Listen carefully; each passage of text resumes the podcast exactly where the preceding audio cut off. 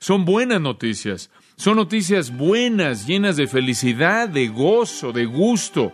Buenas noticias de que Dios nos librará de nuestro pecado egoísta. Buenas noticias de que Dios nos perdonará y nos librará de la culpabilidad.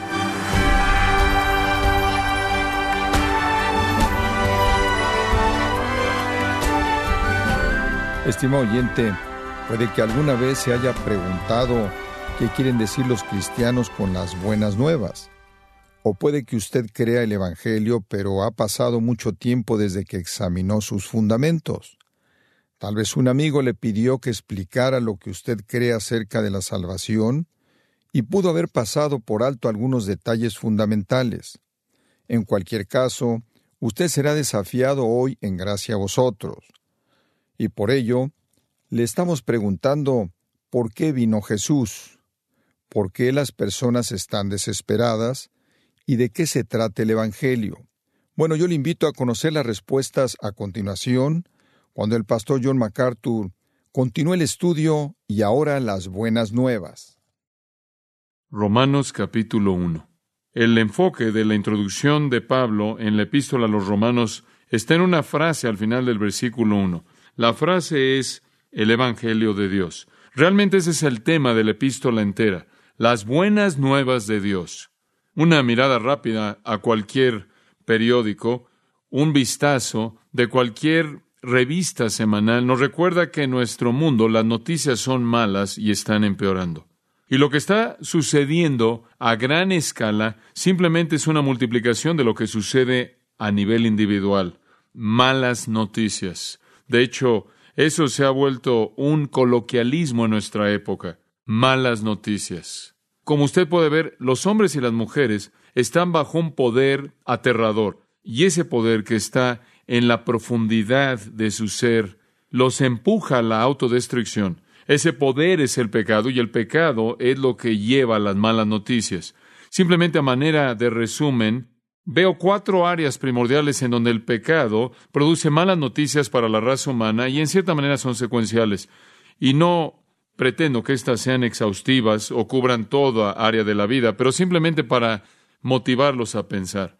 Las primeras malas noticias que el pecado trae a un individuo es el egoísmo. Son malas noticias en la existencia humana que cada uno de nosotros esté inclinado hacia cumplir nuestro propio deseo en particular a costa de lo que sea. El elemento básico de la pecaminosidad es el dominio del yo, el ego. El hombre va a consumir todo lo que está en sus ojos, en su propia concupiscencia. Él va a consumir cosas y va a consumir a gente y va a consumirse a sí mismo. Y la meta definitiva en la vida es alcanzar la satisfacción personal. Satisfacción personal sea que usted esté en el mundo de los negocios o en el matrimonio, o sea que esté en alguna relación amorosa, el hombre termina pervirtiendo todo debido a su deseo egoísta por obtener ganancia, fama, dominio, popularidad, dinero, satisfacción física. Y entonces el pecado empuja a la humanidad a un estado egoísta de autoconsumismo. Alguien dijo que debemos usar las cosas y amar a la gente, pero en lugar de esto amamos las cosas y usamos a la gente. El final de esto es que el hombre es incapaz de sostener una relación significativa, él es incapaz realmente de amar, él no está dispuesto a dar y por lo tanto pierde aquello que es la fuente más obvia de gozo verdadero, que es la abnegación. El hombre se vuelve entonces dominado por una avaricia egoísta que lo aísla de todo y de toda cosa. Ahora, las malas nuevas que el pecado produce, egoísmo, nos lleva a una segunda área que también son malas nuevas. El hombre no solo es egoísta, sino también es culpable. El autoconsumismo, el usar a la gente, abusar de la gente, hacer lo que sea para que pueda usted alcanzar lo que quiere, lleva a la culpabilidad porque Dios ha diseñado que el hombre sienta algo cuando él peca. De otra manera, el hombre nunca podría evitar ir al infierno. Es como el dolor. Dios le ha dado el dolor para que usted sepa que cuando su cuerpo es lastimado, usted busque ayuda de su cuerpo. Y Dios le ha dado la culpabilidad como una manera de decirnos que estamos en el camino equivocado y algo tiene que cambiar. Y entonces el hombre es oprimido por la culpabilidad. Y las malas noticias es que el hombre vive en ansiedad, vive en temor, vive sin dormir, vive con problemas psicológicos, úlceras, muchísimas enfermedades causadas por su culpabilidad, las cuales él puede tratar de aliviar mediante la embriaguez o el suicidio o algo más. El egoísmo lleva al pecado y eso inevitablemente trae culpabilidad. Y cuando usted trata de culpar a alguien por ello, eso únicamente multiplica la culpabilidad, porque ahora no solo es culpable de pecado, sino de tratar de culpar a alguien que no lo merece. Y eso nos da más malas noticias, ya que el egoísmo lleva a la culpabilidad y la culpabilidad lleva a una vida sin significado. El hombre está atrapado en una trampa de su propio egoísmo, en la trampa de su propio egoísmo no lo lleva a ningún lugar más que a una culpabilidad que lo abruma. Y tarde o temprano se dice a sí mismo, ¿en esto consiste la vida? Es mejor que no hubiera nacido. La vida se vuelve un ciclo interminable de tratar de encontrar satisfacción cuando es imposible y solo encuentra culpabilidad. Y en ese tipo de vida no hay satisfacción. Y donde no hay satisfacción, todas las preguntas elementales son hechas. ¿Esto es lo único que hay? ¿Dónde están las verdaderas respuestas? ¿Dónde están las verdaderas preguntas? ¿Por qué vivo? ¿Cuál es el significado de mi vida? ¿Qué es la verdad? ¿Dónde encuentro lo que es verdad? Al hombre se le alimenta una dieta constante de mentiras por parte del mentiroso Satanás, quien está a cargo del sistema del mundo. Y las mentiras realmente nunca proveen respuestas ante la pregunta del significado. Y por ello nunca escucho una respuesta. Nunca encuentro una respuesta. Y las noticias siempre son malas. Ahora encontramos un cuarto elemento en esta cadena de malas noticias que es traída por el pecado y me gusta llamarlo desesperanza. Comienza usted con un egoísmo autoconsumista y finalmente despierta ante el hecho de que encuentra la ley de el retorno o la devolución decreciente y cuando todo ha terminado, lo único que encuentres culpabilidad después de todo lo que ha hecho. Y a partir de este trauma y ansiedad de la culpabilidad se encuentra la falta de significado en la vida. Y a partir de la falta de significado en la vida se encuentran las malas noticias que ahora no tiene nada ahora y tampoco lo tendrá después. Y entonces hay una desesperanza total, una carencia de esperanza. No hay satisfacción posible en una vida sin significado, llena de culpabilidad, centrada en uno mismo, únicamente la horrible expectativa de la muerte. ¿Y después qué? No hay esperanza. Entonces la gente enmascara la muerte, lo cual creo que es la obscenidad más perversa para la mayoría de la gente, pero la enmascaran al reírse de ella o al burlarse de ella o cubrirla de alguna manera para aliviar el temor que esto trae. Pero en últimas, son las peores noticias de todas. No hay nada ahí y tampoco hay nada aquí. Malas noticias, malas noticias. Miles de bebés nacen diariamente en un mundo lleno de malas noticias. Son malas noticias. Y a lo largo de este proceso los hombres se encuentran hundiéndose a mayor y mayor profundidad en un dilema porque son empujados ahí por el mentiroso Satanás que continúa alimentándolos con las mentiras a través del sistema en el que viven. Y la manifestación de todo este pecado que ha producido malas noticias es lo que usted lee cuando toma el periódico Los Angeles Times, malas noticias. Inclusive los destellos de buenas noticias, que así le llaman, son momentos de descanso en una saga interminable de malas noticias. Es como alguien dijo acerca de los tratados de paz. Los tratados de paz y los tiempos de paz son solo esos momentos donde toda persona se detiene para recargar sus armas. Inclusive los pecadores tienen que dormir. Y un breve respiro y quizás algo de lo que supuestamente se llaman buenas noticias no duran mucho. ¿Hay buenas noticias? ¿Realmente hay buenas noticias? ¿Buenas noticias acerca de que el pecado puede ser enfrentado? ¿Buenas noticias acerca del egoísmo que no tiene que vivir de esa manera? ¿Buenas noticias acerca de la culpabilidad y ansiedad que puede ser aliviada? ¿Hay alguna buena noticia acerca del significado de la vida? ¿Hay alguna buena noticia acerca del futuro, de la vida futura después de la muerte? ¿Hay alguna buena noticia? Pablo dice en el versículo 1 que hay buenas noticias y esas son el Evangelio. las buenas noticias de Dios. Y de eso trata Romanos. Pablo comienza en el versículo 1 con las buenas noticias de Dios. Y en el capítulo 15, conforme llega al final, en el versículo 16, él dice, soy ministro de Jesucristo a los gentiles, ministrando las buenas noticias de Dios. Entonces, como un paréntesis en este epístola, se encuentra la gran realidad de que Pablo está trayendo buenas noticias. Buenas noticias. Pablo también lo llamó las buenas noticias bienaventuradas las llamó las buenas noticias de salvación, las llamó las buenas noticias de Jesucristo, las llamó las buenas noticias de su Hijo, las llamó las buenas noticias de la gracia de Dios.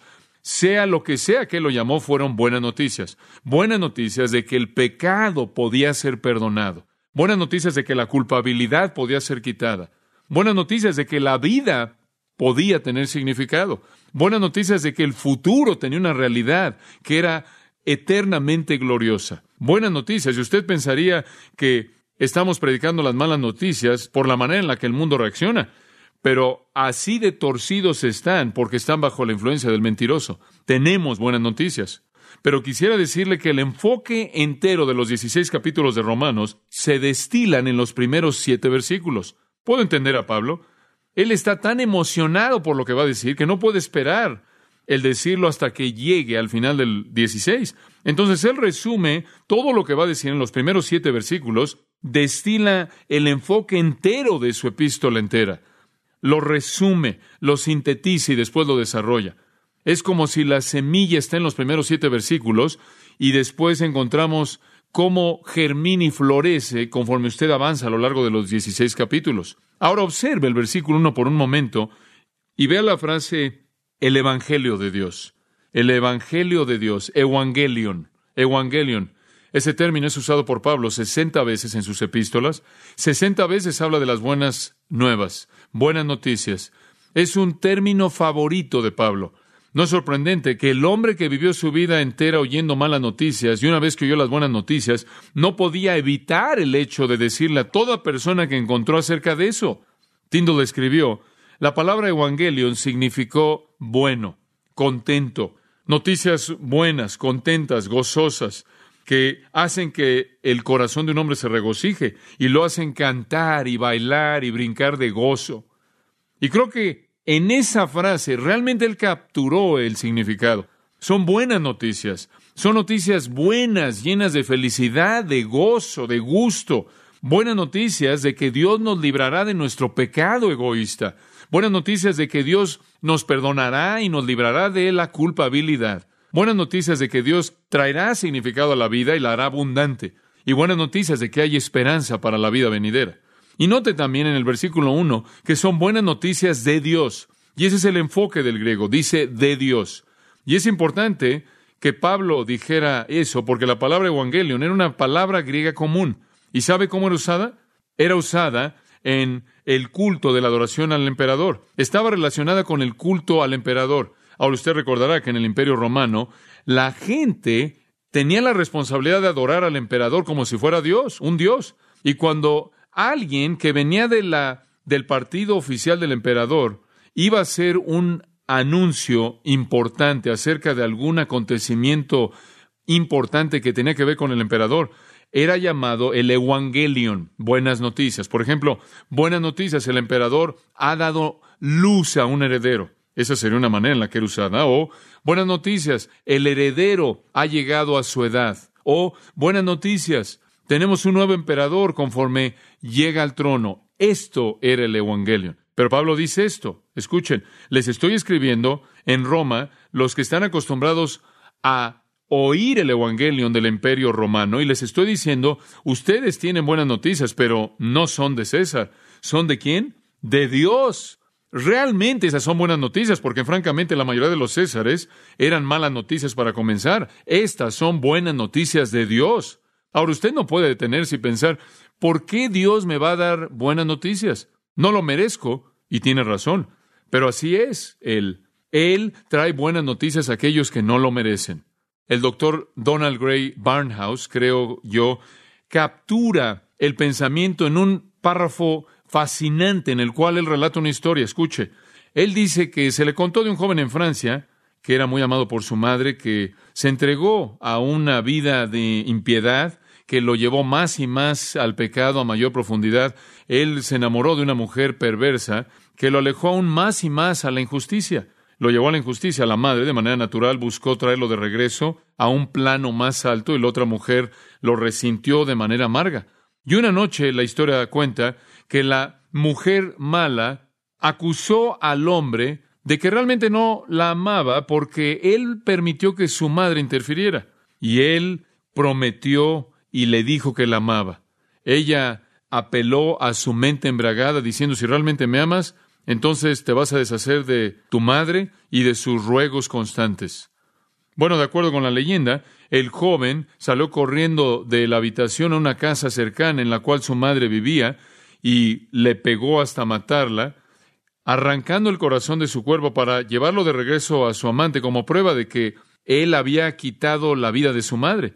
Y después, dice Barnhouse, llegó el clímax del cuento. Conforme entró corriendo en su insensatez, él se cayó y a partir del corazón ensangrentado salió una voz que le dijo, Hijo mío, ¿estás lastimado? Barnhouse dijo, esa es la manera en la que Dios ama, un perdón absoluto y total. Entonces, así es como Dios ama. Carlos Wesley lo expresó en un himno. La profundidad de la misericordia. ¿Puede haber misericordia aún reservada para mí? ¿Puede mi Dios perdonarme y hacer un lado su ira al primero de los pecadores? He resistido su gracia por mucho tiempo, he provocado su ira, no he oído sus llamados, lo he entristecido mil veces. Y entonces Wesley se maravilló entre las buenas noticias de que Dios le extendió esto a los hombres inmerecedores. Amados, estas son buenas noticias. ¿No le da gusto tener estas buenas noticias? Ahora vamos a ver en estos siete versículos cómo se desarrollan las buenas noticias. Y esencialmente aquí hay siete aspectos. Vamos a comenzar con el primero, el predicador de las buenas noticias. El predicador de las buenas noticias. Quizás es porque soy un predicador y ministro que me encuentro con un gran deseo de pasar algo de tiempo en esto porque me habla tanto. Y si usted me permite, por un momento me voy a predicar a mí mismo. Ahora Dios llamó a un hombre único para que fuera el vocero primordial de las buenas noticias. Versículo 1, Pablo, ¿se acuerda de él? Pablo, él era ese hombre, el predicador de las buenas noticias, único. Se le encomendaron los misterios, aquello que había estado escondido de generaciones pasadas y pueblos pasados y ahora revelado es lo que dice en Efesios 3 y Colosenses capítulo 1. Él era el orador primordial de Dios para ser el heraldo de las buenas noticias, ese judío sobresaliente con preparación académica griega y ciudadanía romana, ese hombre con capacidades increíbles como líder, un peleador muy motivado, determinado, expresivo, brillante, un hombre con una capacidad de expresión única, especialmente llamado y convertido por Dios mismo. Ese hombre que completó tres viajes misioneros proclamando las buenas noticias desde Jerusalén a Macedonia y cruzando por ese territorio.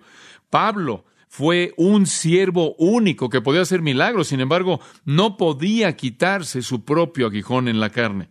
Pablo que podía salir de prisiones, como lo hizo en Filipos, sin embargo, fue un prisionero, Pablo es el predicador. Y le recuerdo que todo predicador que ha predicado desde ese entonces ha dependido de los sermones de Pablo para su material. Trece libros del Nuevo Testamento, el legado de este hombre a través de la inspiración del Espíritu Santo. Ahora él nos cuenta tres cosas acerca de sí mismo en el versículo 1. Primero, Pablo, siervo de Jesucristo. La palabra es esclavo realmente. Observe conmigo por un momento Éxodo 21. Permítame ver si le puedo dar un contexto judío para la manera de pensar de Pablo. En Éxodo capítulo 21 encontramos, descubrimos algo de la relación entre amo y esclavo, amo y siervo, entre el pueblo de Dios, conforme Dios les da unas leyes. Y en los versículos 5 y 6 leemos esto. Si el siervo dice, amo a mi amo, mi esposa y mis hijos, no voy a irme como alguien libre. En otras palabras, si el siervo dice, no sirvo porque se me forza, no sirvo porque se me paga, no sirvo porque tengo temor, sirvo porque amo a mi amo. Por lo tanto, nunca voy a salir como un hombre libre y él era conocido como un esclavo. Y esto es realmente la esencia de la palabra dulos usada en Romanos 1, un esclavo, un esclavo voluntario. Y observe lo que sucedió en el versículo 6. Su amo lo traía a los jueces y ellos afirmaban esto y ellos también lo llevaban a la puerta o a un marco de una puerta en donde había madera y su amo perforaba su oído y lo servía para siempre. Y si usted decía, quiero servir motivado por amor y nunca me voy a ir porque te amo, entonces era llevado usted a la puerta y ahí donde las mujeres se perforan los oídos, lo cual es insignificante. Algo muy significativo sucedía y ese lóbulo del oído era presionado contra la madera y era perforado y llevaba de manera permanente la marca que expresaba soy un esclavo de amor. Ahora esa es la esencia de lo que está atrás de Romanos 1.1. Regresa esa porción. Y Pablo está diciendo, yo soy un esclavo. Esto es algo que yo he escogido por amor, no por temor. Y habían millones de esclavos en el Imperio Romano. Quizás no todos entendían este concepto judío, quizás algunos de ellos sí. Estoy seguro de que algunos de ellos servían por amor, pero la mayoría de los esclavos en el mundo romano, en la cultura griega, no eran tratados como personas, sino como objetos, como herramientas. Si usted quería, usted podía matar a sus esclavos. No era algo importante. Por lo tanto, algunos comentaristas bíblicos dicen acerca de este pasaje que Pablo está usando dulo solo en su sentido judío, que él solo está hablando de la afirmación de su amor y de que está hablando de la dignidad de un servicio así. Y por cierto, en el uso hebreo del concepto de siervo, alguien en los rangos más elevados podía ser un siervo. Los reyes tenían siervos, ministros que ministraban a sus necesidades reales, y entonces en un sentido hebreo, un siervo podía ser un término sublime de gran honor y gran dignidad. Por ejemplo, en Génesis 26, 24 dice que Abraham era un siervo. Números 12, 7 dice que Moisés era un siervo. En Josué 24 dice que Josué era un siervo. En 2 de Samuel 7:5 dice que David era un siervo. Y en Isaías 20 versículo 3 dice que Isaías era un siervo. Y en Isaías 53 dice que cuando el Mesías venga será un siervo. Y entonces muchos comentaristas creen que Pablo está diciendo soy un siervo de Jesucristo y que dice esto como un énfasis de la dignidad de su responsabilidad en un sentido hebreo más que en un sentido griego de menosprecio. Pero realmente creo que eso no es correcto no es el punto de Pablo. Sí hay cierta exaltación, hay cierto honor, hay cierta dignidad maravillosa, incomprensible por ser llamado un siervo de Jesucristo. Hay un sentido en el que usted espera servir a la majestad y realeza del Rey de Reyes y Señor de Señores, y eso es verdad. Pero no es verdad separar eso de lo que los gentiles habrán entendido del mismo término. Y para el mundo griego mismo, dulos significaba esclavitud total, un esclavo, no dignidad, sin humildad. Y yo creo que Pablo quiere que veamos eso en ese sentido también. Él escoge otras dos palabras para hablar de su servicio. 1 Corintios 3 nos da una de ellas, versículo 5. Y aquí obviamente su énfasis se encuentra en la humildad. ¿Qué pues es Pablo y qué es Apolos? Diáconos. De ahí obtenemos la palabra diácono, significa un mesero, si usted veía esa cultura, realmente significaba alguien que quitaba los platos sucios. Pero ¿qué somos nosotros más que meseros, mediante los cuales creísteis, conforme a cada uno concedió el Señor? Yo planté, Apolo regó, y Dios dio el crecimiento. Así que en el que plantes algo, en el que rega, sino Dios que da el crecimiento. No somos nada, él dice, sino meseros. Más adelante, en 1 Corintios 4, 1, él dice, somos siervos de Cristo. Y él usa una palabra diferente. Él usa la palabra juperetes. Es la palabra traducida ministros en algunas versiones. Es juperetes. Huper significa abajo. Etes viene de una palabra que significa remar. Es un remero. Tenían barcos de tres niveles con tres tres cubiertas. En esas tres cubiertas habían tres niveles de esclavos de galeón que estaban remando para que esas esos navíos, esos barcos avanzaran. Y Pablo dice, acuérdense de mí, como un esclavo de galeón de tercer nivel. Eso es humildad. No puedo ir más abajo de eso. Entonces sí, creo que hay un pensamiento hebreo aquí de dignidad, de honor, de respeto, pero está mezclado de manera maravillosa con la humildad del significado del término griego, de tal manera que Pablo, de manera paradójica, se encuentra a sí mismo tanto exaltado como el siervo de Cristo, como también humillado. Una expresión de humildad y dignidad.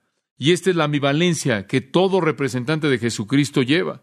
Algunas veces cuando pienso en la dignidad de lo que hago, me abruma. Algunas veces cuando me doy cuenta de que me pongo de pie y proclamo el Evangelio de Dios, cuando me pongo de pie y proclamo lo que he aprendido de la palabra de Dios y el ministerio de Pablo y la enseñanza de las Escrituras bajo el poder del Espíritu de Dios, me doy cuenta de que no hay un llamado más elevado en el mundo que ese.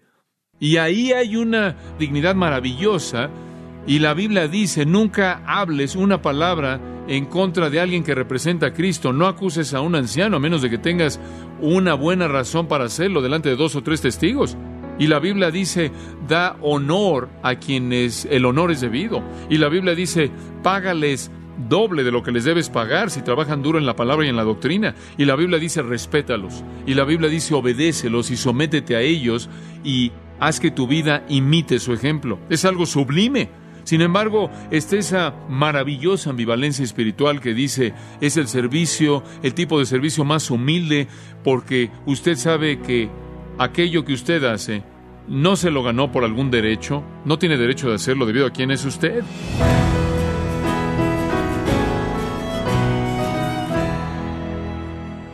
De esta forma, el pastor John MacArthur concluye la lección de hoy, la primera parte del estudio titulado Y ahora las buenas nuevas, aquí en gracia a vosotros.